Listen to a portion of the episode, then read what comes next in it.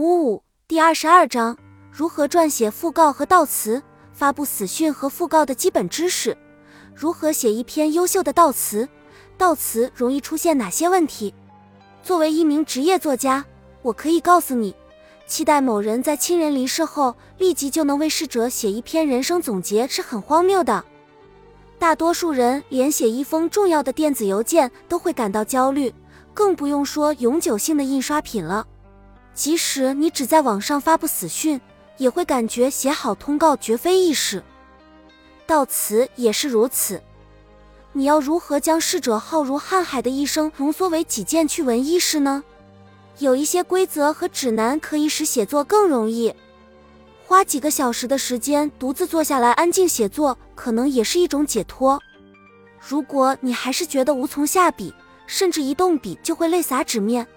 那么可以考虑将这个任务委托给你信任的人来完成。死亡通告和讣告，死亡通告是关于某个人已经离世的印刷公告，通常由家族撰写并自费出版。通告一般很短，主要是为了宣布葬礼将在何时何地举行。讣告会提供更多关于逝者的人生经历，通常由记者撰写并免费出版。死亡通告和讣告是两种不同的文体。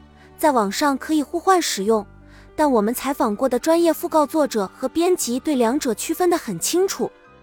如果你的亲人在某个城市度过了大半生，而且该市还有一份本地报纸，那么报社可能会指派一名记者采访你，并免费公布死讯。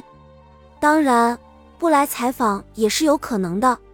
如何发布死亡通告？发布死亡通告不是必须的。但如果你想通知大范围的人群，让他们知道葬礼将在何时何地举行，那就得尽快完成。